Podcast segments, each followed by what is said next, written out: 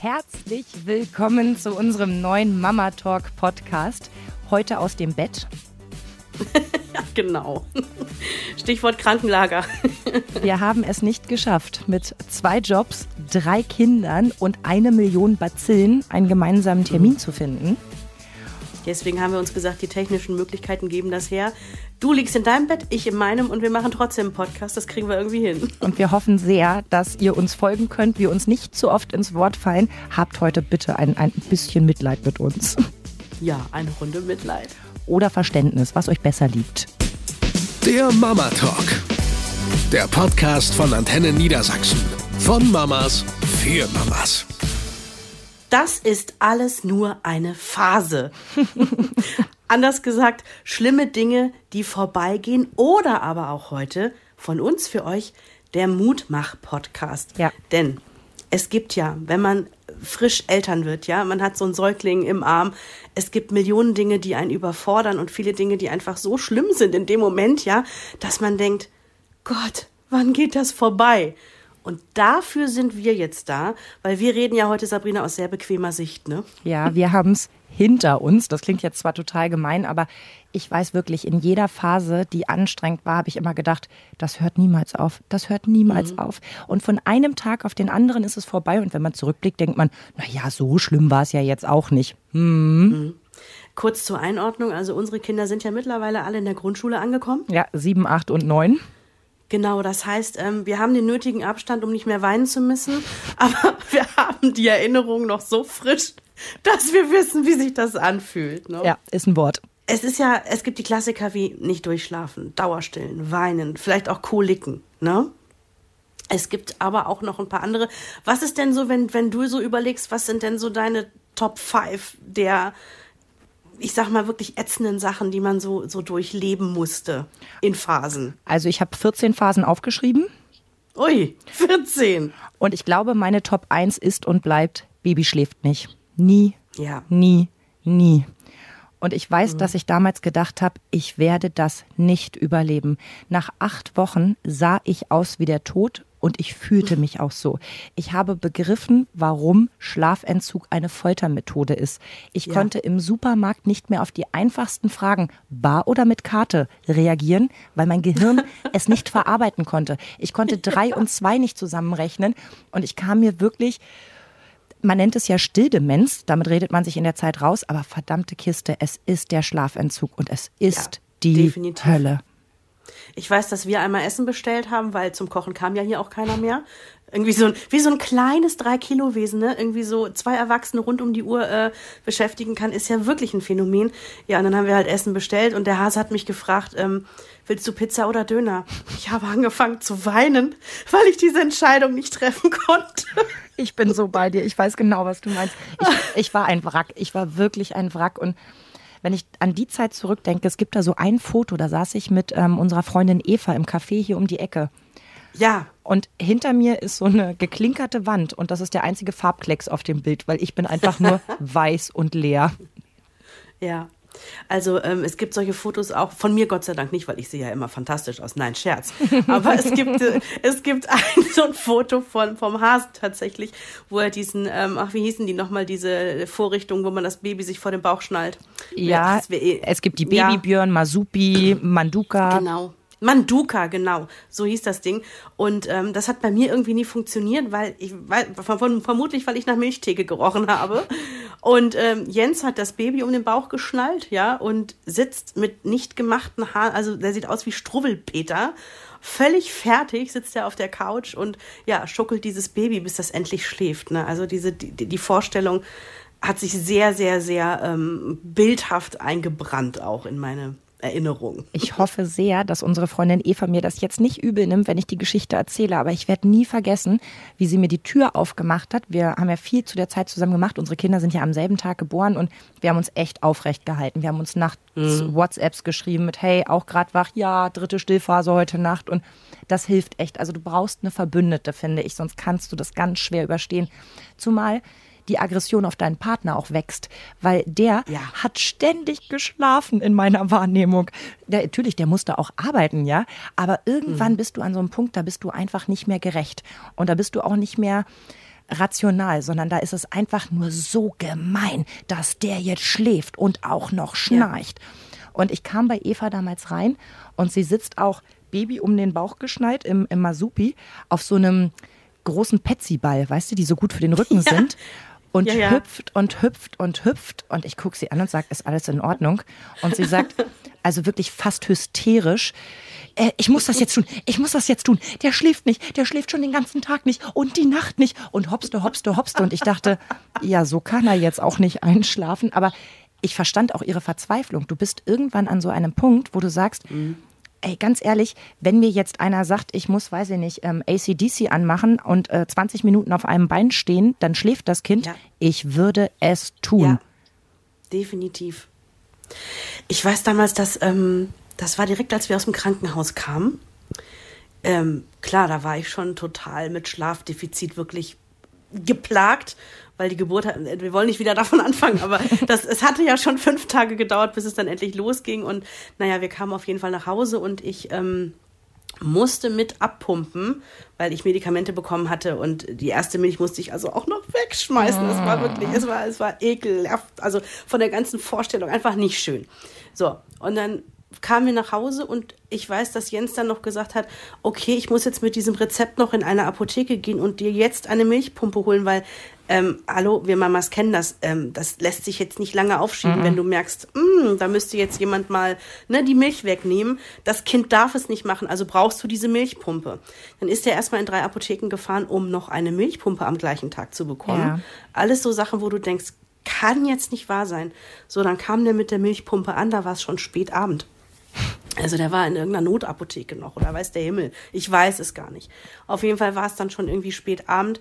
Ich bin irgendwann darüber eingeschlafen und dann wurde ich nachts wach und es musste was geschehen, sofort mit den Brüsten. Mhm. Ja, und dann saß ich da mit einer Milchpumpe, die komplett anders war als die, die ich im Krankenhaus vorher hatte und musste mir diese Beschreibung durchlesen, wie das jetzt funktioniert. Oh Gott. Ich habe nur geheult. Ich saß auf dem Boden mit acht Millionen Plastikteilen, die zu dieser Pumpe gehörten, wusste nicht, was zu tun ist. Und ich habe in dem Moment gedacht, ich verzweifle vor dieser Milchpumpengeschichte jetzt. Das ist das Ende meines Lebens, ja. Ja, irgendwie habe ich es dann zusammengefrickelt bekommen, aber das ist genau dieses Gefühl. Ernsthaft, Sabrina, ich möchte nie wieder so müde und verzweifelt sein wie damals. Weil man sich auch so furchtbar doof vorkommt, finde ich. Und dann, wie gesagt, ist man auch wieder ungerecht, dass man so denkt, jetzt mal ehrlich, hätte der die blöde Milchpumpe nicht schon mal zusammenbauen können? Der wusste doch, dass ich die brauche. Aber natürlich, der ist selber auch total fertig äh, von der ganzen ja. Situation. Ich durfte das Ganze ja ein zweites Mal erleben mit diesem Schlafentzug. Mhm. Und ich habe ja ein komplett anderes Baby beim zweiten Mal ausgeliefert bekommen. Felix mhm. hat ja im Krankenhaus einfach schon mal vier Stunden am Stück geschlafen okay, was machen die hier in die Milch?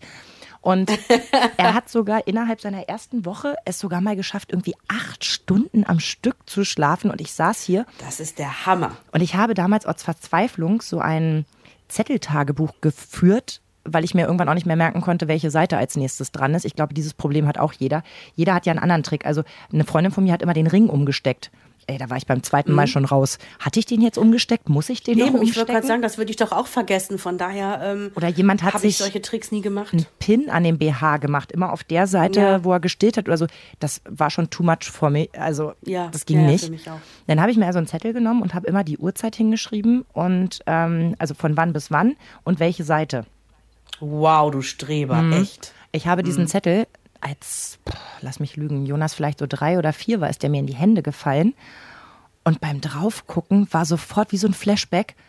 Da fiel mhm. mir wieder ein, dass ich wirklich gar nicht geschlafen habe. Weil wirklich, der hat als Beispiel 0.45 Uhr getrunken bis 1.05 Uhr. 1.15 Uhr, das war übrigens in der Zeit, als ich versucht habe zu schlafen, von 1.05 Uhr bis 1.15 Uhr fiel ihm auf, ah oh nee, ich hätte gern noch mal einen Schluck. Also von 1.15 Uhr bis 1.45 Uhr gestillt, Kind abgelegt, 2.15 Uhr, nächste Rutsche. Also nicht nur gefühlt, sondern wirklich niedergeschrieben, habe ich per se nicht mehr als anderthalb Stunden in den ersten Wochen am Stück schlafen können. Das, Übel. das meiste habe ich wirklich mittags rausgeholt. Da, haben, da war es irgendwie leichter für alle Beteiligten ich meine, klar, die haben ja auch noch keinen Rhythmus, ne? Die bisher war alles dunkel und warm und schön und man war immer satt und auf einmal werden die wach. Es ist dunkel, gefühlt ist keiner da Und sie haben ja wirklich das Gefühl, sie sterben jetzt. Also, ne? Genau. Es ist ja wirklich Panik und dann muss es sofort so Urängste losgehen. und genau. Mh. Und immer wenn ich gedacht habe, ja, okay, der schläft jetzt eh nur eine halbe Stunde, dann weiß ich nicht, mache ich in der Zeit irgendwie mal eine Wäsche an oder irgendwie sowas. Konntest dich drauf verlassen, hat er zwei Stunden geschlafen. Ja. Habe ich gesagt, Klassiker. oh Gott, ich muss jetzt einfach, und wenn es nur eine halbe Stunde ist, habe ich nicht mal eine Viertelstunde bekommen. Ja, übel, wirklich übel. Und dann ist es vorbei und du denkst so, krass. Ja, auf einmal kann man dann zumindest wieder mal ein paar Stunden am Stück schlafen.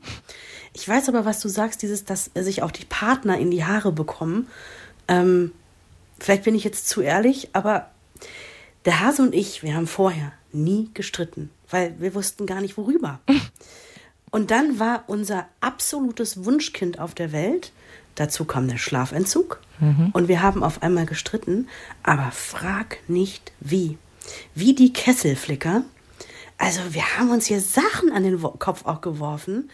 Und dass ich irgendwann dachte, na super, jetzt ist auch meine Ehe im Arsch. Oh und ich sitze allein mit diesem Kind hier, was nicht schlafen will. Oh Gott, oh, was für ein Horror, oder? Ja, also, ähm, aber das Gute ist, das sind Momentaufnahmen. Ne? Ja. Also heute, äh, wenn wir darüber sprechen, weißt du noch damals, mhm. ne, dann mhm. können wir uns darüber totlachen, ja. Aber in der Situation selber, ja. witzig ist anders. Und du hast es vorhin echt so schön gesagt, wie so ein drei Kilo Würmchen äh, dein komplettes Leben halt auf den Kopf stellt, ne? Ja. Also ich weiß auch, dass ich es unfassbar gehasst habe, dass ich nie allein war. Und das ja ziemlich genau vier Jahre am Stück. Ich mhm. konnte nicht alleine auf die Toilette gehen oder sonst wohin. Alle meine Freundinnen saßen hier bei mir im Wohnzimmer. Ich habe Kaffee angeboten, ich habe Kuchen gebacken, ich habe Kekschen hingestellt. Ja, wo saß ich? Ich saß auf dem Sofa und habe das Baby geschaukelt. Mhm. Ähm, wir ja. hatten Freunde zu Besuch, als unser Zweiter geboren wurde, ne? Die sitzen alle im Wohnzimmer, ich höre die kichern, lachen und sich freuen. Ich sitze im Schlafzimmer und Stille, Stille, ja. Stille. Ja, naja, das ist auch zum. Man fühlt sich irgendwann so, ja, so ein bisschen verarscht von dem ganzen Konzept, Oder? ja. Dass man denkt so, ey, Moment mal, Moment mal, Moment mal. Wir waren schon schwanger, wir hatten die Geburt, mhm. ja. Und jetzt sind wir auch noch diejenigen, die im Nachhinein am meisten leiden müssen. Also, aber ähm, ich habe so zwei ja. schlimmste Momente, die mir da eingefallen sind. Ich weiß, Weihnachten fand ich ganz, ganz schlimm. Wir haben mhm. schön gegessen, das hat irgendwie auch alles gut funktioniert. Alle sitzen da so, weißt du, oberster Knopf von der Hose geht auf, der Nachtisch wird gereicht, obwohl eigentlich überhaupt nichts mehr reinpasst. Und es kommt gerade so diese ganz gemütliche Stimmung auf. Es wird gerade die Eisenbahn, weißt du, die Holzeisenbahn ausgepackt, die Oma und Opa äh, geschenkt haben und so. Mhm. Wo bin ich? Ich wickel, ja. ich tröste und ich bin am Ende die, die die Bahn aufbauen muss, weil alle Männer in der Runde sagen, das geht nicht ja, dann mache ich das mal. Und als ich das erste Mal mich hinsetzen kann, um auch mal vom Nachtisch zu probieren, stehen alle auf und sagen, so ist jetzt aber auch wirklich spät, wir gehen dann mal, ne? Und ich ja. wollte heulen. Ich wollte wirklich ja. heulen. Mhm. Und die andere Geschichte, ich glaube, die kennst du auch. Äh, da war Felix frisch geboren und unsere Freundin Kathi hatte Geburtstag. Die hat ja Ende mhm. Oktober. Mhm. Und genau. ähm, Felix wurde ja Anfang August geboren. Also als erfahrene Mutter, ja, dachte ich so, komm, der ist dann zehn Wochen alt. Klar nehme ich ihn mit, gar keine Frage, den kann ich jetzt nicht bei Papa lassen. Aber das kriegen mhm. wir schon hin. Das wird schon alles mhm. klappen. Ich habe also für die Kollegen das Geschenk besorgt, das Geld eingesammelt, alles geplant. Wie mache ich das? Wann ist Papa zu Hause, um den Großen zu nehmen? Der war ja damals zwei ähm, wann muss ich losfahren, also anders, wann muss ich anfangen, mich anzuziehen, um einzurechnen, dass ich mich nochmal umziehen muss, wann ziehe ich das Kind an, welches Outfit nehme ich als Ersatz schon mal, weil es bestimmt nochmal gewickelt werden muss. Also das Typische. Du fährst mit 15 Kilo Gepäck, fährst du los und mhm. ähm, das Ganze war zwei Ortsteile weiter. Ich hatte mir das ins Navi eingegeben, auch extra darauf geachtet, dass der Ortsteil zuerst genannt wird und dann die Straße fahre eine halbe Stunde mit Navi durch die Gegend und denke so, mm, mm, mm, ist ja alles ein bisschen komisch hier und alles ein bisschen dunkel. Auf einmal sagt das Navi, Sie sind da.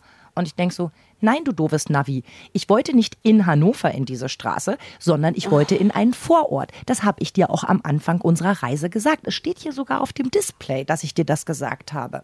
Ich stehe also in der Pampa mit Kind mittlerweile das erste Mal komplett durchgeschwitzt und zu spät denke, alles klar, dann machst du das jetzt irgendwie übers Handy, es hilft ja nichts. Also Handy angemacht, weitergekurvt, schon mal das erste Mal gedacht, das kann alles nicht wahr sein. Parkplatz gefunden, Maxi Cosi unter den einen Arm. Mittlerweile, weiß ich nicht, wiegt das sieben, acht Kilo, ne? Das bisschen Baby mhm. plus die ganze Schale. Auf genau. der linken Seite das komplette Gepäck, noch einen Kollegen getroffen. Nein, er hat nicht von sich aus angeboten, ob er mir was abnehmen kann. Warum auch? Oh, shit. Wir fahren hoch, alle sind natürlich schon da, weil ich bin ja mittlerweile irgendwie eine Dreiviertelstunde zu spät, ja. Großes Hallo und hier ist dein Geschenk und sorry, dass ich so spät bin. Ah, oh, schön, dass du überhaupt da bist. In dem Moment gehen die Augen vom Kind auf und er fängt an zu brüllen wie am Spieß. Mhm. Mhm. Ich denke, okay, Fleisch statt Hunger. Ist ja erstmal die erste Idee. Oder Nähebedürfnis. Also habe ich den Kleinen rausgenommen, ausgepackt, mich ein bisschen zurückgezogen bei ihrem Wohnzimmer, weil alle in der Küche saßen, habe ausgepackt und losgelegt zwei, drei Minuten. So denke ich, naja, das scheint jetzt alles wieder gut zu sein. Pack mich also wieder ein, nehme das Kind auf den Arm, gehe in die Küche und es geht direkt die Sirene wieder los. Gut, hat also noch nicht gereicht. Ich wieder zurück ins Wohnzimmer, andere Seite, Kind wieder angelegt, der zuzelt ein bisschen dran, denke, ah, alles klar, jetzt ist ja gut, pack mich wieder ein, gehe wieder zurück in die Küche. Also wirklich wie in so einem blöden Running Gag. Kind geht wieder Sirene an. Also, nur dass wir es mal zusammenfassen. Auf der Rückfahrt habe ich zwar weniger Zeit gebraucht, aber in meinem Stadtteil gibt es ja keine Parkplätze. Ich habe eine Dreiviertelstunde gebraucht für die Vorbereitung. Ich habe eine Stunde für den Weg dahin gebraucht. Ich habe eine halbe Stunde für den Rückweg gebraucht und ich habe eine Dreiviertelstunde gebraucht, einen Parkplatz in meinem Stadtteil am Samstagabend zu finden. Alles für einen Auftritt von 15 Minuten, den ich in dieser Wohnung hatte, wovon ich genau zwei Sätze gesagt habe, die da lauteten, alles Gute zum Geburtstag, entschuldige, dass ich so spät bin. Und ich glaube, es hat keinen Sinn. Schönen Abend euch noch. Das war ganz, Ich meine, ich war ja schlimm. auf dieser Party dabei. Ich war auch ein bisschen angetrunken schon, als du kamst, weil du eben so spät kamst. und ich vertrag ja nicht viel. Ich, also witzig, ich weiß, dass, dass das schlimm für dich war, dieser Abend. Das war ganz furchtbar. Ich, die diese Geschichte vorher und natürlich hinterher nicht mitbekommen hatte, ich habe es als überhaupt nicht schlimm empfunden. Ne? Ich habe halt gedacht, so Mensch, wie cool, Sabrina probiert's halt. Ähm, boah, hat halt nicht geklappt, fährt sie halt wieder. Ne? Also für alle Außenstehenden war es ja überhaupt nicht so schlimm. Ne? Wenn du das jetzt so erzählst, es ist natürlich oh mein Gott, wenn man da jetzt eine Kosten-Nutzen-Rechnung aufstellt, Oder da könnte man nur heulen. Es fängt nur ja schon heulen. damit an, dass du eine Woche vorher überlegst, was ziehe ich an, was stillfreundlich ist, aber irgendwie nach normaler ja. Wäsche aussieht, dass ich nicht aussehe. Ne? Ja. Ne?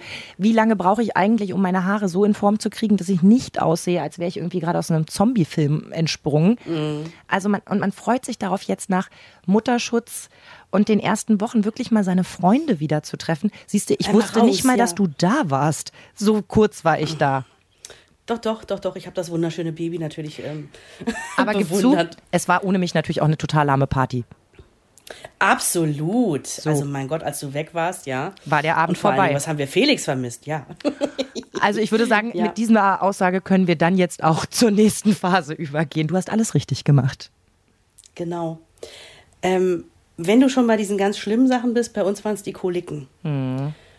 Ich weiß noch, dass einer meiner besten Freundinnen, äh, die in Süddeutschland wohnt, die du auch kennst, äh, die gesagt hatte, da war Henry eine knappe Woche alt. Dann sagt sie, ah, dann seid ihr ja jetzt bald durch den Korridor durch. Und ich sag, äh, welcher Korridor? Und sie so, ja, man sagt ja so, wenn die in der ersten Woche keine Koliken entwickeln, dann, dann, dann kriegen die wohl auch keine. Aha. Und ich denke so, hm, hm, habe ich noch nie gehört, okay.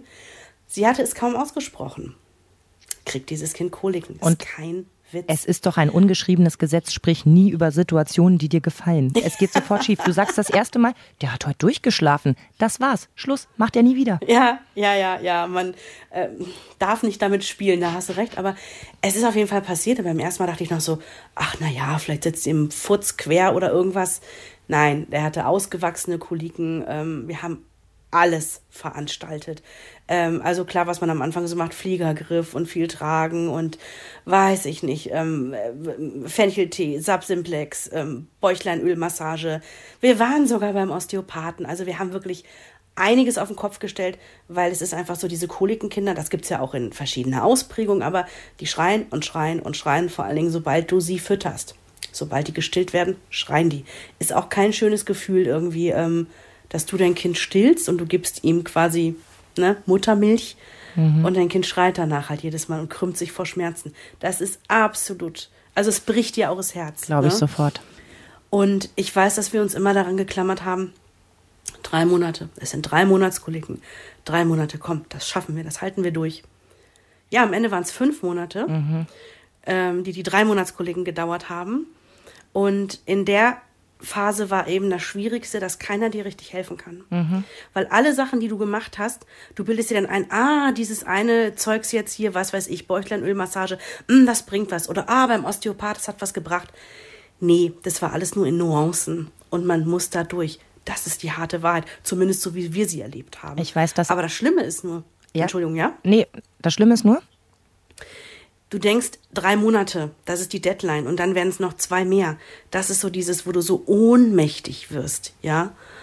Und am Ende des Tages hat nichts geholfen. Und vor allen Dingen, wenn dir dann noch jemand sagen will, äh, ganz klug, ah, es ist ja jetzt erwiesen, Koliken gibt es nicht. Mhm wo ich denke so, mm, komm mal ein bisschen näher. Das komm wollte ich nämlich gerade sagen. Nackt. Ich weiß, dass wir Freundinnen alle dir unbedingt helfen wollten, weil wir wirklich ja auch gespürt haben, wie schlecht es dir geht und du hast es ja zum Glück auch wirklich laut gesagt. Also du warst ja keine von diesen, die behauptet hat, nö, nö, ja, ein bisschen Bauchweh, sondern du hast schon sehr genau erzählt, was da bei euch zu Hause abgeht und ich weiß, dass wir Ich habe gejammert, ja. alle gegoogelt haben, Freundinnen gefragt haben, die ältere Kinder haben, hey, welche Erfahrung hast du gemacht?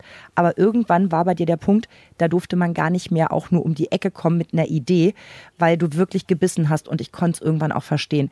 Wenn dir jeder ja. Dritte kommt mit, du, das ist ganz einfach, das hatten wir auch, das war ja immer dein Lieblingsspruch, ne? Du, mhm. das hatten wir auch, da muss man mal ein bisschen massieren, dann geht das schon. Ja. Ja, das war dieses, da, hat eine sehr gute Bekannte, hat zu mir gesagt, ach, das kennen wir, unsere Kleine hatte auch manchmal Bauchweh. Mhm. Wo ich denke so, du hast keine Ahnung, es tut mir leid. Nein, du wirst dann ungerecht, klar wirst du ungerecht. Ja. Und vor allen Dingen hat die Osteopathin mir damals dann auch noch gesagt, also die hat da irgendwas an Henry rumgedrückt und hat noch was von Kreuzbeinen und bla erzählt und mag ja auch alles gestimmt haben. Geholfen hat's nicht, also das äh, vorweggenommen. Und sie nahm mich dann so beim Rausgehen wo ich natürlich schon wieder komplett vollgeschwitzt war, weil das Kind schon wieder gebrüllt hat. Und ich kriege dann immer Schweißattacken, weil ich denke so, oh mein Gott, ich muss das Kind jetzt irgendwie beruhigen, ich muss es noch anziehen, ich muss es noch in den Maxi-Cosi packen und oh mein Gott, ich schwitze wie ein Schwein. Und war so ein bisschen hektisch geworden. Und sie nimmt mich so beiseite und sagt noch so, im Übrigen, also, ähm, das färbt sich immer aufs Kind ab. Ne? Also wenn Sie ruhig sind, ist auch das Kind entspannt. Mhm. Und ich dachte, ich klatsche Sie gegen die Wand. Jetzt mit der Erfahrung von oh. heute ne? und dem Wissen, dass einem so etwas begegnen kann, hätte man kontern müssen. Ich halte mich jetzt ans Kind und schreie sie an. Also, wissen Sie, wenn meine ruhige Art ihn beruhigt, dann wird mein Schreien jetzt dazu führen, dass ich sie jetzt mal anschreie und es wird mir richtig gut tun. Nein, weil das war, ich habe das irgendwann nicht mehr hören können, dass ja. alle es besser, besser wussten. Ähm, wahlweise entweder das Wundermittel hatten oder aber mein Verhalten irgendwie in Frage gestellt haben oder aber zu, zu sagen, ähm, das ist doch gar nicht so schlimm, das sind doch keine Koliken. Ja. Also ich war heilfroh, dass der Kelch an uns vorübergegangen ist, denn bei uns waren es wirklich nur die normalen Bauchschmerzen, die sich mit ein bisschen Fencheltee den entweder ich mir einverleibt habe für die Muttermilch oder später die Kinder selber und ein bisschen ja. Bauchmassage mit so einem Kümmelöl 1A irgendwie mhm. in den Griff zu kriegen waren. Aber ich weiß, dass deine Nerven nach drei Wochen bereits richtig blank lagen. Da war ich mhm. ja den, den ganzen Vormittag bei dir, weil du am Telefon so geweint hast und ich gesagt habe, ich komme, ich gehe mit dem Kind spazieren, du musst schlafen. Du musst einfach nur schlafen. Und dann war er so süß und, und so entspannt den ganzen Tag. Und mhm. für uns war es irgendwie auch so ein schöner Moment. Und dann habe ich ja ein paar Wochen später erfahren, dass ich schon die Frucht meiner Liebe unter meinem Herzen trug. Ich behaupte ja bis heute, Henry war ansteckend. Henry war ansteckend. Und das hat er gut genau. gemacht. ja, das ist echt schön. Nee, aber ähm, vielleicht, um hier nochmal kurz ein Zwischenfazit zu ziehen. So schlimm diese Phasen auch sind, sie gehen vorbei. Und ja, ich weiß noch, ähm, Henry war kaum auf der Welt. Da hat ein älterer Kollege, der selber eine Tochter hatte, die ja, schon ja, ja, eine ganze Ecke älter war. Die waren sieben und neun. Und der sagte zu mir, du brauchst genau ein Buch. Und ich sag, äh, wie? Er so, ja, Kind ist da, du brauchst jetzt ein Buch. Und er meinte dieses, oh je, ich wachse. Mhm wo es um diese ne, Phasen geht, ne, dass ähm, Babys ähm, in, von Woche so bis so ähm, irgendwelche Phasen durchlaufen. Und ich sage, okay, der sagt, wir brauchen das. Ich habe das geholt, habe es mir durchgelesen. Du weißt, welches Buch ich meine, oder? Natürlich habe ich es auch hier im Schrank stehen. Ich habe ja. es immer noch da stehen. Ich meine nämlich auch, dass du da ähm, äh, immer von erzählt hättest. Und ich weiß noch, dass ich am Ende des Tages mit dem Hasen die Bilanz gezogen hat, habe, dass die Wochenangabe bei uns nie stimmte oder selten aber die Phasen an sich schon. Also, ähm, was da drin stand, war schon, äh, ja, der Wahrheit entsprechend in vielen Teilen. Also dieses von wegen, ähm, Kind lernt was Neues, ist jetzt anhänglich mhm. und ähm, ne, wacht morgens auf und das Kind hat das Gefühl, es sei auf einem anderen Planeten, weil es, weiß ich nicht, gerade das Greifen oder das, das Gucken oder irgendwas für sich neu entdeckt hat. Ne? Manchmal ne? ist es auch ein anderer Planet, weil es irgendwie im Auto eingeschlafen ist und im Supermarkt erwacht. Also ganz ehrlich, da würde ja. ich auch blöd gucken. Ja. Definitiv. Aber ich weiß, dass ich bei dem Buch ähm, relativ schnell gecheckt habe, dass sich das irgendwie alles wiederholt. Ja, ähm, ja. Und mir nicht das Gefühl gibt, so, okay, alles gut. Aber was mir wahnsinnig geholfen hat, war das Verständnis, weil ehrlicherweise habe ich mir, bevor ich Kinder hatte, keine Gedanken darüber gemacht, was wann passiert. Also du weißt mhm. halt, irgendwann passiert es. Die Kinder laufen irgendwann, die Kinder sprechen irgendwann und irgendwann gehen sie dir auch wahrscheinlich gehörig auf die Nerven. Nicht unbedingt in der Reihenfolge, aber du weißt, was ich meine. Und mhm. ähm, zu begreifen, dass die auf die Welt gebracht werden mit einem schwammigen Blick, der irgendwie bis 20 Zentimeter gerade mal im groben Hell und Dunkel unterscheiden kann. Mhm. Und nach ein paar Wochen sie genau Konturen wahrnehmen und irgendwann sogar checken, dass du in den Raum kommst. Das ist ja Wahnsinn, was da drin abläuft im Kopf. Und ganz ehrlich, dass man da auf einem anderen Gebiet mal sagt, alles blöd, ist absolut nachvollziehbar. Und ich glaube, das ist das, was ich an dem Buch so liebe. Es gibt dir das Gefühl, ey, du machst alles richtig, du musst da jetzt einfach ja. durch und auch das Baby kann nichts dafür weil es kann wirklich nichts dafür. Wir haben ja schon häufiger mal darüber gesprochen, egal um welches Thema es geht, dass wir gesagt haben, uns würde ja allen schon mehr Ehrlichkeit generell ganz gut tun. Mhm.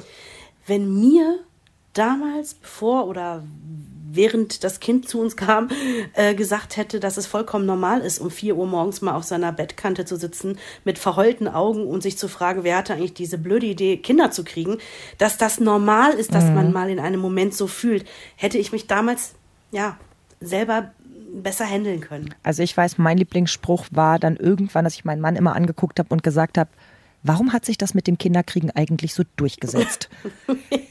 Weil ehrlich, ja. wenn du da drin steckst, kannst du dir nicht vorstellen, dass du dir das nochmal antust. Dir von jemandem mhm. dermaßen ins Leben pfuschen zu lassen, keine eigene Entscheidung zu haben, keinen eigenen Rhythmus, überhaupt kein eigenes Bedürfnis mehr haben zu dürfen. Äh, ja, diese Unterwerfung, die war mir komplett neu. Mhm was das wirklich in letzter Konsequenz ja. heißt. Alle faseln immer davon, ach, so ein Kind, das ändert dein ganzes Leben, ja? Und du denkst dir so, ja, ja, lass die mal reden aber dass es tatsächlich tausend Prozent stimmt. Dein Leben ist nie wieder, wie es mal vorher war. Das stimmt. Und ja? dennoch finde ich, dass in diesem Spruch, der impliziert auch immer, ja, so ein Kind, das verändert dein Leben total. Und du denkst so, schade, wir reisen gern, wir gehen gern essen, äh, weiß ich nicht. Wir, eine Freundin von mir hat mit ihrem Mann mit Begeisterung, was World of Warcraft oder so, also irgend so eins von diesen, von diesen Verbindungsspielen, die du so mit anderen auch spielst, ja. ne? Ähm, ja. Die haben das total gerne gemacht. Und ich finde, es impliziert immer so, ja, das kannst du dir jetzt alles abschminken. Das war's, Freundchen. Ab mhm. jetzt nur noch. Und das stimmt einfach nicht. Du musst halt wirklich nee, eine Zeit lang echt total zurückstecken, wo du wirklich das Gefühl hast, hallo, bin ich eigentlich auch noch da? Nimmt mich irgendwer hier wahr? Bin ich noch irgendwie außer die Mutter von? Aber es kommt wieder. Und das ist ja auch genau das, was wir vorhin meinten. Es ist auch ein bisschen mhm. ein Mutmacher-Podcast. Also als schönes Beispiel mal, wir hatten so eine Kindermusik im Autophase. Rolf Zukowski, ja. Volker ja. Rosin, Simone Sommerland und dann die vielen unbekannten Liedermacher, die zum Teil wirklich so schlimme Dinge fabrizieren. Hölle. Ich war dann schon echt dankbar, als wir die Giraffenaffen entdeckt haben. Das war wirklich Fortschritt, ja, wo klassische Kinderlieder von irgendwie coolen Leuten eingesungen werden oder von Leuten, die du zwar jetzt vielleicht nicht so cool findest, aber die dem Ganzen einen neuen Dreh geben. Also wenn Marquez auf der Mauer auf der Lauer singen, dann ist das, ist leider cool. Cooleres, ja. So, und dann ja. sitzt du halt im Auto und singst mit den Kindern, ne, irgendwie auf der Mauer auf der Lauer, hast einen Klassiker, aber inerträglich. Ja. Wir sind mal von, ja, ja. von MacPom, von der Küste oben, nach Hannover über Landstraße gefahren. Ui. Moi und nur mit den Kindern eins und drei hinten im Auto, ja, auf dem, mm. auf dem Kindersitz. Wir haben die Giraffenaffen komplett dreimal durchgehört. und ich habe das nicht nur überlebt, sondern ich fand es sogar ganz angenehm und habe so gedacht, das ging. Und heute sind sie sieben und neun und da läuft bei uns Eminem oder Sido. Gut, ist für manche jetzt die größere Strafe als Rolf Zukowski, für mich aber total okay. Und dann denke ich mir, ach Gott, ja, auch so eine blöde Kindermusikphase. Dann schneit's halt heute nochmal und alle kommen aus dem Haus. Ist mir doch egal. Genau. Und Rabimmel, Rabammel, Rabum kann auch nochmal laufen, egal zu welcher Jahreszeit, ne? Oder? Ah. Oder denk doch mal an die Trotzphase, wo du nichts richtig machen kannst. Alter Schwede. Ständig Drama und das auf beiden Seiten, ja. Also Ja. die Nerven liegen blank. An guten Tagen habe ich dann immer gesagt, okay, das ist der Frust, ne, den sie jetzt gerade empfinden in ihrer Entwicklung, den sie eben mitbringen. Es gab sicherlich heute Beef irgendwie im Kindergarten und so. Sie lassen das jetzt bei mir ab, weil ich der sichere Hafen bin, weil sie wissen, dass ich sie liebe, weil sie wissen, dass sie sich hier präsentieren dürfen, wie sie Weil möchten. bei dir machen können. Genau, Genau. dass es nichts, dass sie nichts tun können, was meine Liebe schmälert. Das habe ich mir an guten Tagen gesagt. An schlechten Tagen wollte ich einfach nur heulen. Ich war Ja. am Boden zerstört, war so auch so, so mit diesem Gefühl, alle sind so undankbar und keiner sieht, was ich hier versuche und was ich alles tue und so weiter. Ist Blödsinn. Die müssen das auch nicht sehen. Die sind in einem Alter, da geht es nur um ich, ich, ich. Ja. Und das ist okay. Und ich sage, das Einzige, was mir wirklich durch diese Phase geholfen hat, und verdammt, die ist lang. Ich habe Oh ja. mir nicht reinreden lassen nach dem Motto, jetzt geben Sie dem Kind doch mal einen Klaps, so wie sich das hier benimmt. Nein. Geht gar nicht, ja. Und die Kinder auch mal zu spiegeln, das hat mich gerettet. Weißt du noch, als ich damals im Kindergarten Ja, ja, ja, du hast dich auf den Boden geworfen und die geile Show abgezogen. Ja, Ja. äh, ich dachte, wir machen es nur für uns, weil uns beiden das gut tut. Am Ende hat es ja wirklich die komplette Kita mitbekommen und sprach mich am nächsten Tag an. Und da geht es nicht darum, dem Kind irgendwie vorzuführen, guck mal, wie dämlich du bist, so, äh, ich schmeiß mich auch auf, auf den Boden, sondern einfach mal zu sagen, ich verstehe, wie du dich gerade fühlst. Und Ja. ich mache es jetzt mal genau wie du. Auch ich bin gerade einfach, diese, diese Zusammenbrüche nach dem Kindergarten, die fand ich immer schlimm. Du holst sie ab, sie fallen dir in die Arme, Mama, Mama, Mama, und ich habe heute das, das, das gemacht.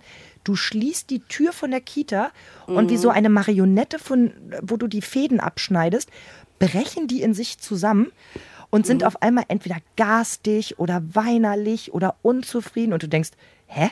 Wann ist das denn passiert? Bis eben war doch noch alles super.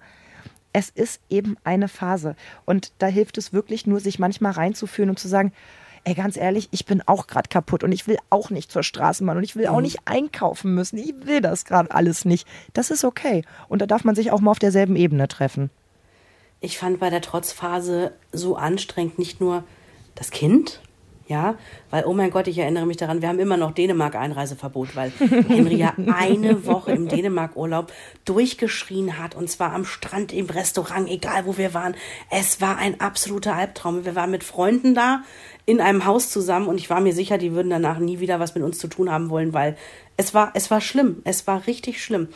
Nee, nicht nur das Kind ist anstrengend, sondern mh, in meinem Fall, und ich weiß, dass es ganz vielen anderen Frauen auch so geht, ist es mit den Männern auch schwierig. Ähm, weil die Männer ganz oft argumentieren, so hat es meiner auch gemacht, wann kapiert der das jetzt endlich mal? Und ich äh, sagte wirklich gebetsmühlenartig, nein, es geht nicht um kapieren. Der wird, der, der, ne, der ist zwei, der ist drei, wie alt auch immer. Das ist jetzt sein Job, diese Grenzen auszuloten, hier Terror zu machen. Genau das ist jetzt sein Job. Ja, und ich habe wirklich immer wieder gesagt, Hase, wenn Henry trotzt, das ist wie ein Gewitter. Das muss vorbeiziehen. Ja. Du brauchst nicht in das Gewitter mit einstimmen. Lass es vorbeiziehen. Du bist der Erwachsene. Du musst das jetzt aushalten. Warum hast du mir das nicht auf Band gesprochen und ich hätte mir das in solchen Situationen mantraartig Ja. vorgespielt? Weil Naja, du warst vor mir, ne? Ja, aber ich habe ja noch eine zweite äh, Rutsche. Ja, wobei, zweite Ladung. Stimmt. Bei der zweiten Trotzphase, die ist komplett anders an mir vorbeigelaufen mit Felix. Weil, und das ist das Gemeine, und da habe ich heute oft ein schlechtes Gewissen ähm, Jonas gegenüber, also dem Großen. Ich hatte die Zeit und die Ruhe, mich auf ihn einzulassen. Als Jonas in der Trotzphase war, hatte ich gerade ein frisch geschlüpftes. Und ich hatte nicht die Zeit, mich Ja. immer auf jedes Bedürfnis einzulassen. Und es, da geht es nicht um Verwöhnen oder sowas, sondern wirklich um Begreifen, er braucht das jetzt gerade. Es geht nicht anders. Du musst jetzt einmal hier Stopp machen und ihn in den Arm nehmen, egal wie der sich gerade doof dir gegenüber benimmt. Er braucht gerade eine Umarmung und das Gefühl, geborgen zu sein. Und dann schreit aber dort im Kinderwagen das Kind und es hat minus vier Grad und du sagst, jetzt komm, wir gehen jetzt nach Hause, es wird gleich besser sein. Und du selber wirst ja auch nicht ruhiger. Und nee. ich will nicht sagen, um Gottes Willen, dass ich mein Kind dann irgendwie rund gemacht hätte, weil es getrotzt hat, aber es gab sicherlich Situationen, die ich viel, viel besser hätte lösen können. Mit einmal auf Stopp drücken und sagen, komm mal her. Komm mal einmal ja. kurz her. Und das konnte ich bei Felix so viel besser und da sind wir viel entspannter durch diese Phase durch. Aber das ist wieder so ein Punkt, wo ich dir sage, da darfst du jetzt nicht so hart mit dir selber sein, weil du hast auch in der Situation dein Bestes getan und es ging dann eben nicht besser. Und ich meine, das ist ja auch eine wichtige Botschaft. Keiner von uns ist doch perfekt. Also glaub mal nicht, dass ich nie irgendwie mal zurückgekeift hätte mhm. in einem Trotzanfall von Henry. Klar, an einem guten Tag, wo, also für mich ein guter Tag, habe ich mir gesagt, alles klar, das könnte jetzt eine Dreiviertelstunde dauern, dass der rumschreit. Habe mir Oropax reingemacht, Kind konnte mich sehen, es konnte ihm also nichts passieren, weder emotional noch körperlich, ja. Aber ich hatte Oropax und, und habe ähm, ihm vorher mitgeteilt, pass auf, wenn du aufhörst zu schreien, kommst du zu mir, wir können jederzeit kuscheln, reden, alles. Mhm. Und ähm, der hat eine Dreiviertelstunde durchgeschrien kam dann zu mir, völlig verrotzt, ist auf meinen, ne, auf meinen Bauch drauf geklettert, hat sich eingerollt, ähm, hat sich an meiner Haarsträhne, ähm, hat sich, also meine Haarsträhne genommen, hat die zur Beruhigung gedreht mhm. und mir dabei, ha, ha, ja, der war vollkommen fertig, ja. ja, und brauchte dann die Nähe und das Kuscheln und war total toll wieder, dieses Kind, nach dem Trotzanfall. Aber an schlechten Tagen hätte ich das überhaupt nicht durchgestanden, ja. eine Dreiviertelstunde. Also von daher sei nicht zu hart mit dir selber. Da sind wir wieder beim Aushalten, ne? Also ja. wie viel, und da ist es eben auch deine eigene Verfassung. Wie viel Schlaf hatte ich? Was steht noch alles auf meinem Zettel? Was ist heute schon alles ja. vorgefallen? Ob das ein guter genau. oder ein schlechter Tag wird? Ja, ist halt so. Ja. So, Trotzphase ist ja auch so ein Klassiker. Du hast gesagt, du hast noch mehrere Phasen ähm, auf deinem Zettel stehen. Du, ich äh, könnte sie dir runterbeten. Die Sonntagmorgen Fernseher an Phase. ja, haben wir immer noch. Oh, hör mir auf. Ey. Ich meine, zum Glück laufen da ja heute vernünftige Sachen. Das ist ja nicht mehr irgendwie wie früher, wo, also zu unserer Zeit, wo du mhm. dann irgendwie da, äh, weiß ich nicht, noch irgendwie Actionfilme von gestern Abend noch mal in der Wiederholung bekommen hast. Aber Stimmt. damals, als Felix sehr klein war, der war ja ein totaler Frühaufsteher und ich weiß bis heute nicht, von wem er das hat. Mhm. Es war einfach furchtbar früh. Und der Große hätte länger geschlafen, hat aber gespürt, Moment mal, da passiert was und ich bin nicht dabei. Da gehe ich mal hin. So heißt also, und das ist nicht übertrieben und nicht gelogen, bei uns hieß es anderthalb Jahre 5.15 Uhr, 5.20 Uhr. Das war so die Zeit. Oh und zwar egal ob unter der Woche oder am Wochenende, da war das Kind dann eben wach. Und das andere Kind und ich entsprechend auch. So, mein Mann mhm. schlief, logisch, ist ja auch in Ordnung, soll er auch. Meine Nachbarn machten dasselbe und genau dieses Recht wollte ich ihnen auch gern lassen. Was also tun? Sie können kein Bobbycar fahren, du kannst ähm, keine Kinderdisco machen, ja, du kannst dich hinsetzen und vorlesen. Hast du mal versucht, wenn du selber todmüde bist, vorzulesen, ja. du gähnst ja. mehr, als dass du lesen kannst. Also es, es macht dich fertig. Du, du schläfst quasi beim Vorlesen ein. Das war also die eine Option. Und wie lange kannst du, ich sag mal, einen Ein- und Dreijährigen damit bei Laune halten? Also war es dann so, und dabei habe ich mich immer geschämt, ein Stück weit, dass der Fernseher anging. Weil das war in ja. dem Fall auch wirklich mein Hilfsmittel, so sehr ich mich auch geschämt mhm. habe, dass wir vor dem Frühstück schon zwei Stunden Fernsehen geguckt haben. Mhm. Aber ich wusste auch nicht mit der Zeit Besseres anzufangen. Wir sind ja dann zum Teil dann habe ich vielleicht eine Sendung kurz angemacht, dann habe ich die Kinder fertig gemacht und dann sind wir zum Bahnhof gefahren. Denn am Bahnhof öffnet der Bäcker um sechs. Dann haben wir ja. dort in Ruhe Brötchen gekauft, die haben noch was Leckeres bekommen, sind ganz gemütlich zurückgegangen, sind wieder mit dem Bus gefahren und waren so roundabout um halb acht wieder zu Hause. Mein Mann noch ein Abenteuer erlebt, genau. Genau, wir hatten schon mal was gemacht, wir waren in der frischen Luft, sie saßen nicht zwei Stunden vorm Fernseher. Ja gut, aber das war die Option irgendwie, ich sag mal März bis Oktober ja, November bis Februar mhm, ja. sah das schon ein bisschen anders aus. Und mhm. heute ist es so, wir stehen nach der Bäckeröffnung auf, ja? Und die Kinder holen Brötchen und dann planen wir den Tag. Ja, auch mal mit Fernsehen am Vormittag, aber ich habe nicht mehr das Gefühl, ich brauche das, sondern mhm. jetzt ist es wirklich eine Freiwilligkeit und es war keine schöne Phase, weil ich mich wirklich permanent mit einem schlechten Gewissen rumgeschlagen habe. Mhm.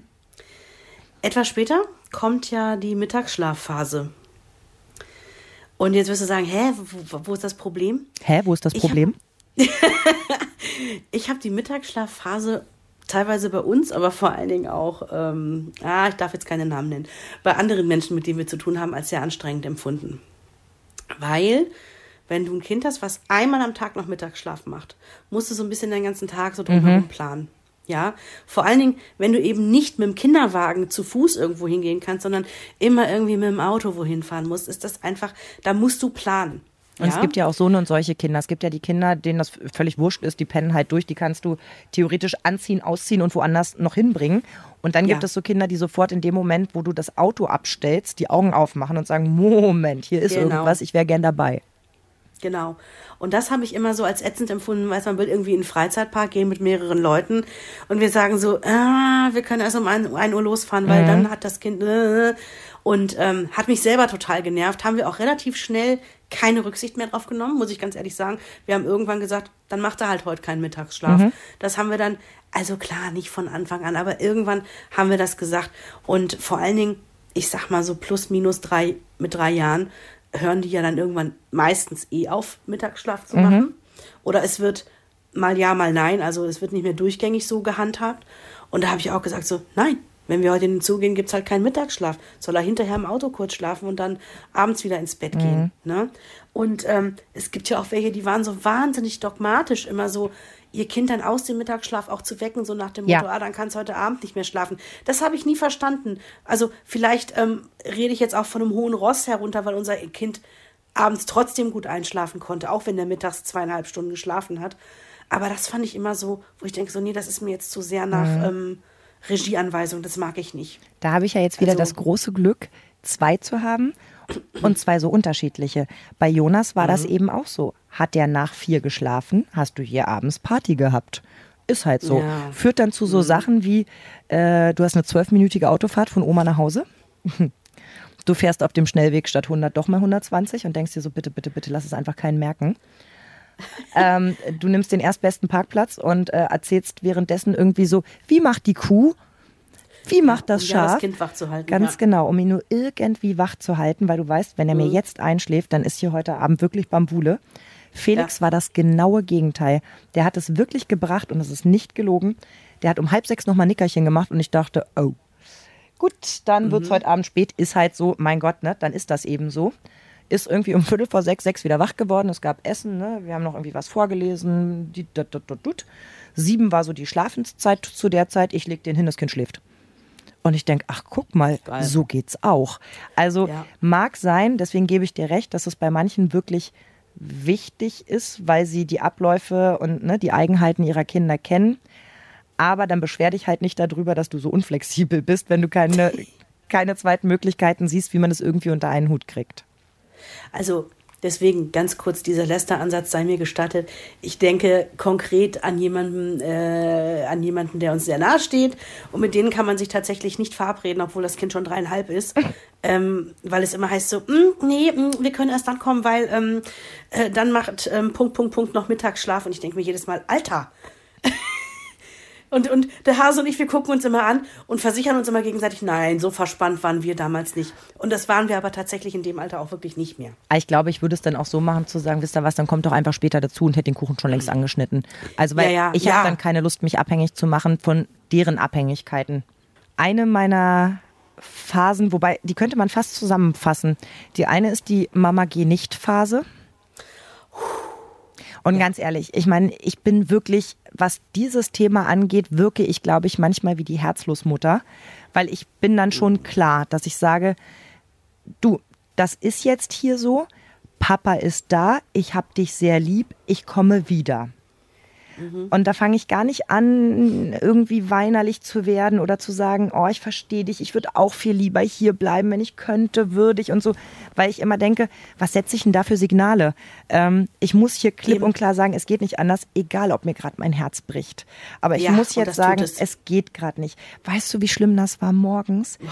Ich stehe um vier im Bad und höre Taps, Taps, Taps und da steht oh. todmüde so ein Zweijähriger vor dir, reibt sich die Augen und du sagst, musst du auf Toilette? Mm -mm. Äh, möchtest du wieder ins Bett? Mm Und dann föhnst du dir die Haare und setzt ihn dir auf den Schoß und dann nimmst du ihn mit in die Küche und ihr teilt euch morgens irgendwie einen Toast und dann bringst du ihn zu Papa ins Bett und schuckelst Papa an und sagst, du, ich leg dir mal den Kleinen hin. Und der Kleine, du siehst schon, ne, guckt dir so hinterher wie der Hund, ne, den du irgendwie im Tierheim aussetzt und du denkst so, oh mein Gott. Und dann gab es diesen einen Morgen, da war er zweieinhalb und wirklich, wir hatten eine sehr lange Verabschiedungsarie und wirklich, ich musste mir so die Tränen zurückhalten, weil er war so, er war so verzweifelt. Weißt du, es war wirklich so ein Moment, wo ich gedacht habe, boah, wenn ich könnte, würde ich jetzt einfach sagen, fasst mich an der Füße, ich kann auch nicht zur Arbeit, mein Kind Ja. braucht mich. Ja, ja. Aber du hast ja dann eben auch, und bei mir im Job ist es eben nicht so, dass ich sage, weißt du was, dann gehe ich eine halbe Stunde später. Das merkt keiner. Man merkt es leider sofort, wenn die Sendung um fünf losgeht, geht die um fünf los. Und wenn du erst um halb sechs dazu kommst, ja, Uncool. Ja. ist halt nicht so cool, zumal deine Kollegen drunter leiden müssen. Mhm. Also hängst du irgendwie schon so dazwischen, willst dir nichts anmerken lassen, ziehst die Tür hinter dir zu, atmest, drückst die Tränen weg und in dem Moment reißt er die Tür auf und wirklich ruft durch den kompletten Hausflur. Wir sind ja irgendwie ein Elf-Parteien-Haus. Mama, geh nicht! und ich dachte wirklich, ich breche zusammen und gehe nur zurück und sage, Schatz, bitte, nicht so laut und komm, ich bringe dich zu Papa und habe ihn hingelegt und ich war den ganzen Tag fix und fertig und habe dann abends nochmal zu ihm gesagt, du, ich habe das total verstanden heute Morgen, aber das geht nicht, wir können nicht durchs Haus brüllen, weil die schlafen ja alle noch. Ist dann auch nicht wieder vorgekommen, aber das war der schlimmste Moment, an den ich mich erinnere. Und es ist heute noch so, wenn ich es dir gerade erzähle, dass ich Ja. diesen, diesen kleinen Lockenkopf da stehen sehe und wie mein Herz zerspringt in dem Moment, wo ich denke, ich kann doch jetzt nicht gehen. Ja. Ähm, ich glaube, jede Mutter hat diese, diese Situation einmal ähm, so oder anders erlebt. Bei uns war es, ähm, dass unsere Kinderfrau, die ähm, auf Henry immer aufgepasst hat, als er noch zu klein war, um in die Krippe zu gehen, weil ich musste ja sehr früh wieder arbeiten gehen, die war krank geworden, von jetzt auf gleich. Und dann hat sich hier quasi eine Mutter aus dem Ort, ähm, die wir auch kannten, ne? also die Kinder hatten schon mal zusammen gespielt, quasi von jetzt auf gleich äh, bereit erklärt ähm, und gesagt, ey, ich nehme Henry tagsüber. Toll. Ich bin eh noch in Elternzeit und ähm, die ist auch Erzieherin und meinte so, nö, kann ich machen. Das ähm, werde ich ihr nie vergessen, weil die hat uns damals das Leben gerettet. So, und dann war das aber, auch wenn Henry sie kannte und ähm, auch die Örtlichkeit dort, ne, also das Haus von denen kannte er schon, ähm, ich habe ihn da morgens hingebracht und musste ja dann auch weiter zur Arbeit, ne, genau was du beschreibst. Und dann sagt irgendwie, wie alt war Henry da? Knapp zwei. Ja, der war knapp zwei, weiß ich deswegen, weil in dem Sommer hat er laufen gelernt. mein kleiner Blitzmerker.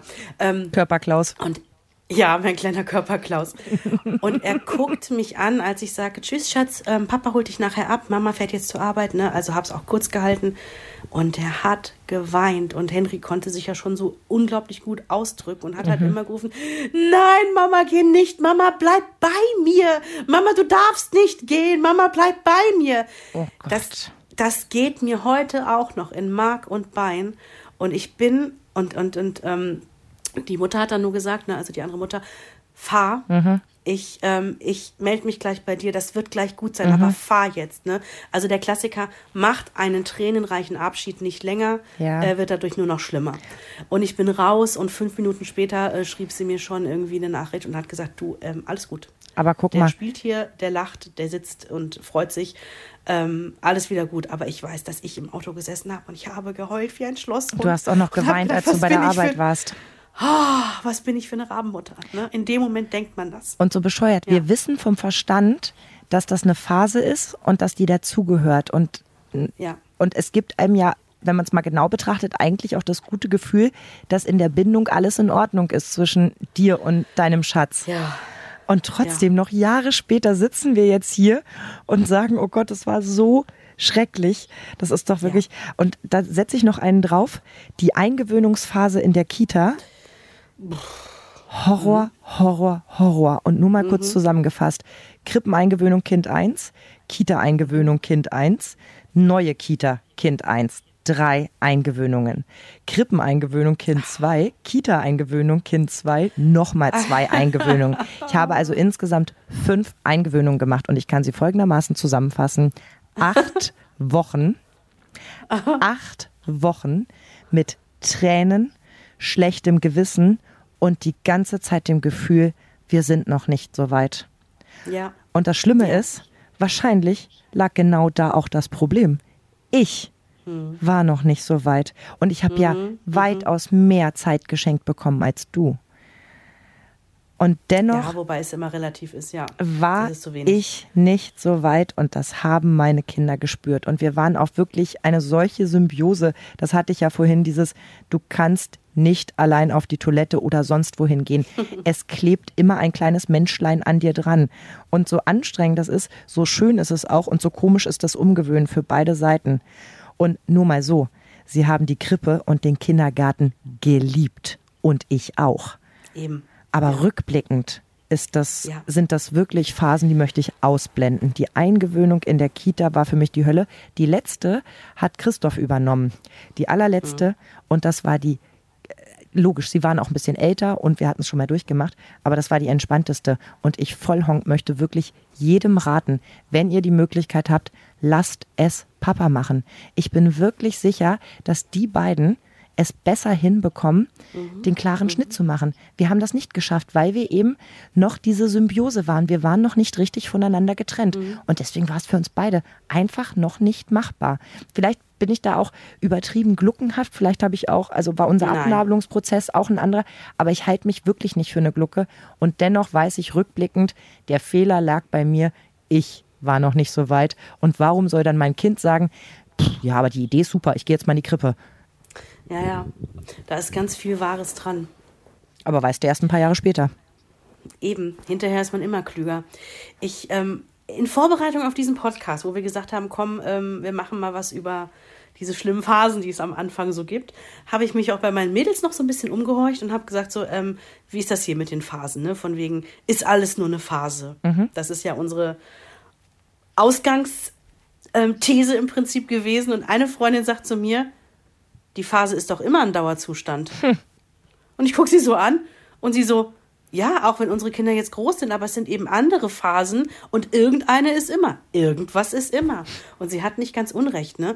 Also wir sollten nicht so naiv sein zu glauben, ähm, Stichwort Pubertät, ne? Also, mhm. Also das ist ja auch nur Trotzphase Nummer zwei das kommt auf uns dann alles noch zu. Ja, und machen wir uns nichts vor, auch dieses Jahr vor der Einschulung haben wir ja auch schon mal drüber gesprochen. Mhm. Das ist auch total anstrengend. Aber ich sehe jetzt, guck mal, mein Großer ist jetzt neun. Wir haben jetzt schon seit Wochen so eine richtig ruhige Phase. Natürlich ist mir klar, dass der nächste Sturm kommt, aber ich versuche ja. gerade ganz viel mitzunehmen. Und wirklich, ja. es gibt jeden Tag unzählige Situationen, wo dieses Kind mich mit unfassbar viel Glück erfüllt. Also ich habe mir zum Beispiel aufgeschrieben, das hatte mir ja früher niemand gesagt, du darfst nicht krank werden. In dem mhm. Moment, wo du, wo du Kinder hast, darfst du nicht krank werden. Also krank mhm. sein mit Kind kannst du einfach vergessen. Wenn du nicht ein Netzwerk hast, wenn du nicht jemanden hast, der dir den Hintern rettet, wenn du wirklich krank bist, bist du aufgeschmissen. Mhm. Jetzt sind meine Jungs sieben und neun. Ich war vor anderthalb Wochen krank. Mama, Felix und ich gehen alleine zur Schule. Du brauchst uns nicht bringen. Das ist ja gleich oh, um die Ecke. Mama, ich würde Felix nachher auch abholen, wenn du das möchtest. Du müsstest ihm nur einen Zettel schreiben. Süß. Die sind also zusammen gegangen und zusammen wiedergekommen. Dann kommt er rein und sagt zu mir: Hast du noch Tee oder soll ich dir einen machen? Geht los und macht mir einen Tee. Verena, ich konnte mein Glück nicht fassen und habe gedacht, Hammer. das kann doch nicht wahr sein. Und jetzt ist es wieder so, dass ich so sage, ja, rückblickend betrachtet ist die Phase, wo du nicht krank sein darfst, eigentlich ganz kurz. Hm. Weil, ne, hm. das ist schon wieder vorbei und du bist an einem ganz anderen Punkt. Aber ja, genau. wie ich immer sage, wenn du mittendrin steckst, denkst du, es hört niemals es auf. Ja, deswegen, also das ist auch die Botschaft jetzt an euch, wenn ihr gerade in einer dieser schlimmen Phasen drin steckt. Schlagt uns nicht, wenn wir euch jetzt sagen, es geht vorbei, aber das wird es. Versprochen. Das wird es. Ganz versprochen. Und, das versprechen wir euch auch, ihr werdet darüber wieder lachen können. Ja. Auch wenn das jetzt gerade alles andere als lustig ist. Es kommt der Moment, wo ihr sagt, haha, weißt du noch damals, haha, das war ganz schön schrecklich, ne? Und Leute, es gibt Phasen, die machen auch Spaß. Ich sag nur, du darfst nicht ja. zu meinem Geburtstag kommen, Phase. Die fand ich lustig. Einfach mal auskontern mit, gut, dann mache ich auch keinen Kuchen und ähm, musst mal gucken, wie du das mit den Einladungen machst. Äh, du darfst doch kommen. Oder die Warum-Phase, ah, fand ich auch großartig. Bei uns war es ja eine Wo-Phase, ne? Und vor allem, weißt du, was mich am meisten aufgeregt hat? Ich meine, dass man alles fünfmal sagen muss, ja, das ist ja mit Kindern sowieso so. Aber nur mal so am klassischen Beispiel, wie das bei uns abgelaufen ist. Du Schatz, wir fahren heute Nachmittag zu Oma und backen Kekse. Wo? Er hat ja immer wo gesagt, nicht warum. bei Oma. Was? Kekse. Wann? Heute Nachmittag. Oh, Habe ich doch alles gerade in einem Satz gesagt. Und wirklich, das ging hier über Monate und irgendwann habe ich gedacht, stimmt was nicht mit dem? Also sind da Synapsen Nein. nicht miteinander verbunden? Schafft der die Transferleistung nicht? Nein, die haben so viel Freude am Nachfragen, dass sie ja, sich eben. das einzeln auspacken und einfach ja. die richtigen Fragen dazu stellen. Aber ja.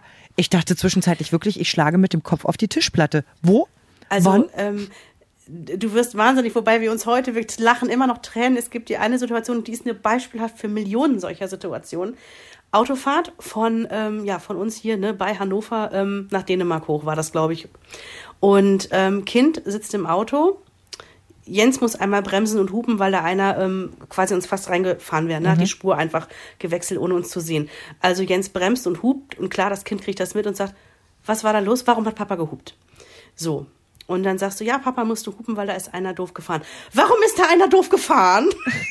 so. Super. Ja, der hat nicht geguckt und hat die Spur gewechselt. Warum hat er nicht geguckt? Und es geht immer so weiter, es geht immer so weiter. Wir haben irgendwann gedacht, ey, da, wir, wir, reden jetzt drei Stunden mhm. über diese Geschichte, das mhm. kann nicht wahr sein. Ja. Und du verstehst, du genervt, warum deine Großelterngeneration gesagt hat, ist so. Genau, ist so, basta. Ja. ja. Und Aber auch, auch ein gutes Fazit eigentlich für uns, ne? Ist so. Und basta. ist mir auch mal rausgerutscht. Also gebe ich ganz ehrlich zu, ist mir auch rausgerutscht, dass ich gesagt habe, weil das so ist. Und jetzt lass uns ja, bitte natürlich. was anderes machen, weil natürlich. irgendwann liegen die Nerven auch blank. So. Ich finde auch eine wirklich anstrengende Phase ist die Ich will bzw. Ich will nicht Phase. Ich will aber Nudeln, ich will nicht bei Oma schlafen und so weiter. Bei uns wird ja äh, viel diskutiert. Ich, ich finde ja auch, dass die Kinder ein Wörtchen mitzureden haben, auch wenn, ne, jetzt nicht in allem brauchen wir nicht drüber reden. Aber wenn sie gute Argumente haben, dann finde ich, haben sie auch die Chance, mal als Gewinner vom Platz zu gehen. Also mhm. als Beispiel, Jonas jetzt mit seinen neuen sagt irgendwie, Mama, darf ich eine halbe Stunde iPad spielen? Und ich sage, jetzt, Entschuldigung, es ist 15 Uhr, such dir was zum Spielen, ruf Freunde an, mach was. Ja, aber Mama, ich habe jetzt meine Hausaufgaben fertig und ich habe ja heute noch Training und das ist ja mal sehr spät und wenn ich wiederkomme, dann, dann kann ich ja gar nichts mehr spielen. Und deswegen wollte ich halt fragen, ob ich jetzt eine halbe Stunde Minecraft spielen kann. Und dann denke ich so, okay, ist wirklich gut argumentiert. Er hat seine Aufgaben erledigt. Ähm, er weiß, dass er heute nicht mehr dazu kommt, hat aber das Bedürfnis und hat sich eine gute Argumentationskette zurechtgelegt. Ja, ich auch. Und da lasse ich mich dann schon mal überreden und habe nicht das Gefühl, irgendwie mein, mein Gesicht verloren zu haben, weil ich habe ja nicht mhm. so klipp und klar Nein gesagt. Ähm, ist sicher nicht immer gut. Ich meine, ich hatte auch da Diskussionen ähm, mit der ersten Grundschullehrerin und verstehe auch ihre Warte. Diskussionskinder sind voll ätzend, wenn du 20 davon hast, die irgendwie alles in Frage stellen. Und ich habe dann auch nochmal mit ihm geredet und gesagt, du pass auf, die Regel hier zu Hause, dass wir eine Form von einer gewissen Gleichberechtigung haben, die gilt nicht auf jedem Spielplatz. Also Eben. wenn deine Lehrerin eine Ansage macht, dann ist das eine Ansage und dann kannst du nicht noch versuchen, dich da rauszulaborieren. Das funktioniert halt nicht. Mhm. Aber mhm. generell finde ich, sie müssen lernen, wenn sie etwas möchten, nicht wollen. Wenn sie etwas möchten, sollen sie vernünftig fragen und im Zweifelsfall auch mal gut argumentieren, wenn jetzt nicht sofort ein Ja fliegt. Ich sehe das auch so. Ich finde das sehr schön. Zwei habe ich so. noch. Zwei Phasen oh, habe ich noch. noch. Die Bastel-Backt-Nachmittage Laternenumzüge-Phase. Ich liebe sie ja. Ich hasse sie. Ich liebe das. Oh, ich finde das so toll. Ey, du setzt dich dahin irgendwie mit fünf anderen Müttern. Ja, nach drei Minuten ist dein Kind verschwunden, aber alles klebt. Du hast Konfetti, Sternchen, Regen überall gefühlt im BH und in der Unterhose. Gut, ich das sag, wenn es Kaffee gab, dann hat mich das jetzt nicht ganz so gestört. Das war irgendwie gut. Aber auch die ersten Jahre mit Laterne gehen, ja. Also wir hatten erst nachmittags irgendwie zwei Stunden Laterne gebastelt, also ich. Ähm, ja. Dann hat Felix es ja wirklich die ersten drei Jahre so gehasst und immer wirklich so furchtbar geweint. Jonas wiederum wollte unbedingt mitgehen. So, und jetzt stehst du zwischen den Stühlen und denkst, okay, irgendwie muss ich beide glücklich machen. Ich war also mhm. schon mal das erste Mal durchgeschwitzt, bevor wir überhaupt die erste Ecke erreicht hatten. Jetzt waren wir letzte Woche Laterne. Und soll ich dir was sagen? Kinder irgendwo in diesem ganzen Tross, mein Mann und ich ganz hinten in dem Tross, Händchen haltend, völlig oh. tiefenentspannt, sage ich, sollten wir öfter machen. So einen gemütlichen Spaziergang am frühen Abend. Das war so schön. Jetzt macht mir das das erste Mal Spaß und wahrscheinlich war es das letzte Jahr überhaupt. Ja, weil dann wollen sie es nicht mehr, dann ist es nicht mehr cool genug. Mhm. Und auch das, finde ich, ist eine Erkenntnis. Ja, jede Phase ist furchtbar anstrengend. Aber erstens, wenn du sie durchgestanden hast, bist du selber gewachsen, deine Familie ist ein Stück gewachsen, also ne, dein Kind, dein Partner, du, ihr seid alle irgendwie an dieser Situation gewachsen mhm. und du kannst halt irgendwie auch immer zurückgucken und was Schönes daraus finden. Ja, drei Jahre Total. war Laterne gehen ätzend, aber war doch auch nett, wenn ich da mit Mutti XY zusammengestanden habe. Guck mal, da gibt es noch das Foto, wo wir alle unsere Laternen hochhalten, weil wir festgestellt haben, die Kinder tragen die am Ende nie. Es sind immer wir Mütter, die sie tragen. Ja, genau. Es gibt immer auch was Schönes und dir muss immer klar sein, irgendwann ist das letzte Mal. Das letzte das Mal, wo sie morgens im Bad stehen ja. und sagen, bitte Mama, geh nicht, weil sie sich daran gewöhnt haben, dass du halt gehst und wiederkommst. Ja. Oder eben was hatten wir nicht alles für Phasen? Auch die Trotzphase. Mein Gott, ja, ist furchtbar anstrengend. Aber wenn du das durchgestanden hast und irgendwie deine Lösungen gefunden hast und auch mal zurückblickst, wie zum Beispiel, habe ich mich daneben gelegt und wir sind beide rausgegangen und haben das irgendwie abgebogen. Du fühlst dich auch gut, du hast eine Lösung gefunden, du hast irgendwie was geschafft. Genau. Und das sage ich auch Jens immer, ähm, diese Phase, Henry will bei uns im Bett schlafen das ist endlich. Der wird mit 18 mhm. nicht mehr bei uns mhm. im Bett liegen wollen. Also ja? wir hatten das ja auch kuscheln. ewig und ähm, jetzt wissen die Kinder ganz genau, dass sie, wenn sie nachts auf Toilette gehen, in ihr Bett zurückkrabbeln, weil wir sind einfach ja. zu viele Leute für dieses Bett. Sie sind jetzt wirklich zu groß.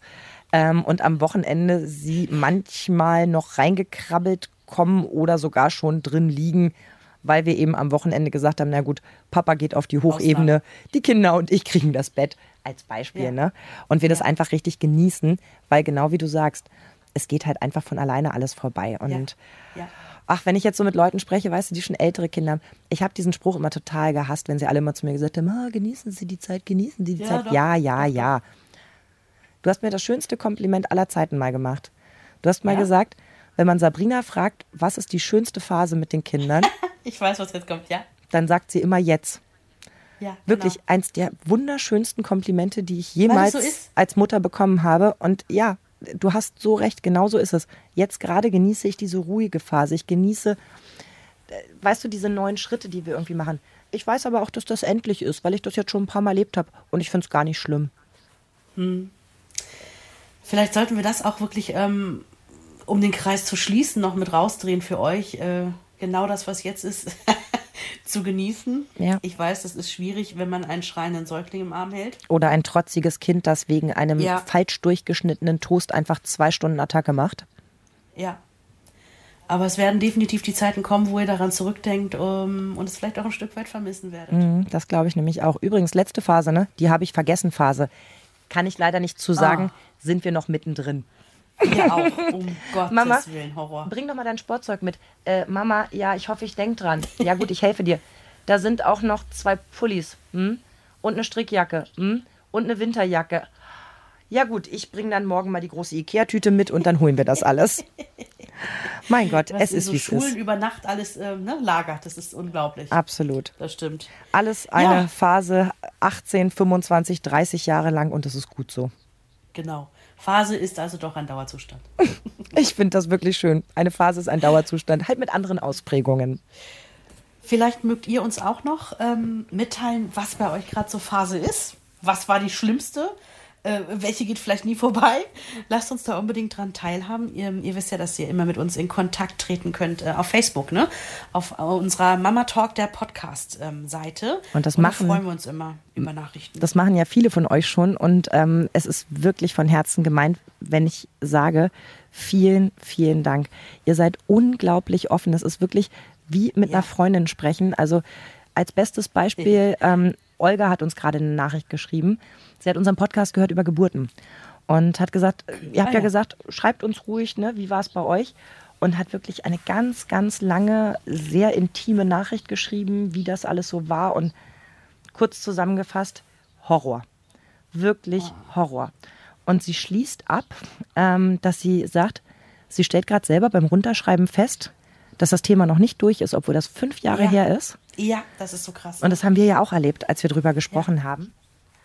Ähm, und das Zweite ist, dass sie mich gebeten hat, wir sollen bitte anderen Müttern unbedingt was mit auf den Weg geben. Sie hatte in ihrer Schwangerschaft halt so kleine Probleme und hat es immer darauf geschoben, dass sie jung und unerfahren ist und dass das wohl dazugehört und so weiter und so fort. Und irgendwann hat ihre Schwester sie gepackt und hat sie Samstagvormittag ins Krankenhaus gebracht und gesagt, das geht so nicht. Da muss einer drüber gucken, weil es immer schlimmer wurde. Ja. Das ging dreimal hin, dreimal her und beide wären wirklich Stunden später verstorben. Oh wenn es nicht so gekommen wäre. Das ist die Kurzzusammenfassung einer ja. wirklich, wirklich berührenden Geschichte, die mir wahnsinnig Gänsehaut gemacht hat und auch Tränen in die Augen getrieben hat. Ja. Und ihr Appell, und den soll ich unbedingt weitergeben, geht zum Arzt. Egal wie bescheuert ihr euch vorkommt, egal ob ihr denkt, ach Quatsch und ist bestimmt ganz normal. Na und, dann ist es eben ganz normal. Dann geht man mit dem guten Gefühl, dass es ganz normal ist. Eben. Aber verdammte Kiste, was wenn nicht? Was, wenn du nicht eine große Schwester hast, die sagt, ich pack dich jetzt ein und wir fahren jetzt ins Krankenhaus. Und ähm, ja, Entschuldigung, ich schweife ab. Ich wollte mich bedanken, dass ihr alle so wunderbar seid, aber das hat mich wirklich umgetrieben. Ich habe mir fest vorgenommen, dass ich ihrem Wunsch auf jeden Fall nachkomme und das weitergebe, weil ich es ganz, ganz wichtig finde. Ja. Und ähm, ja, es war einfach sehr, sehr schön. Und wenn ihr dann schon mal bei Facebook seid und uns schreibt, könnt ihr uns auch gerne mal schreiben, wie ihr uns eigentlich hört. Ne? Mhm. Weil ihr könnt uns ja abonnieren bei Spotify zum Beispiel. Ne? Gibt auch ähm, andere Wege natürlich noch zum Beispiel Audio Now oder auch iTunes. Bei iTunes genau. ist ja der große Vorteil, da könntet ihr uns sogar eine Bewertung geben. Bettel, Bettel. also sie darf natürlich echt sein, aber wir freuen uns immer, wenn es viele sind. Ja, klar. Nein, ist wirklich so. Mittlerweile gibt es unglaublich viele Podcasts und da sind sicher auch gute dabei. Aber wir freuen uns natürlich auch, wenn viele unseren mal ausprobieren und entweder mögen oder auch nicht. Ist auch okay. Ist auch okay. Können wir vielleicht mitleben. Aber die, die ihr uns schon hört, denen möchten wir wirklich an dieser Stelle mal sagen, Kogong, Kogong, unser Herz schlägt für euch. Vielen, vielen Dank. Ja, und wir freuen uns schon aufs nächste Mal. So, und jetzt mach du dir noch einen heißen Tee. Tu dir auch. und ich freue mich, wenn wir uns das nächste Mal dann wieder richtig drücken. Das machen wir. Bis also, in zwei Wochen. Gut, Lieben. Bleibt gesund. Tschüss. Euch hat dieser Podcast gefallen? Dann hört doch auch unseren neuen Podcast. Fritz Hamann, der Kannibale von Hannover. Ebenfalls eine Produktion von Antenne Niedersachsen.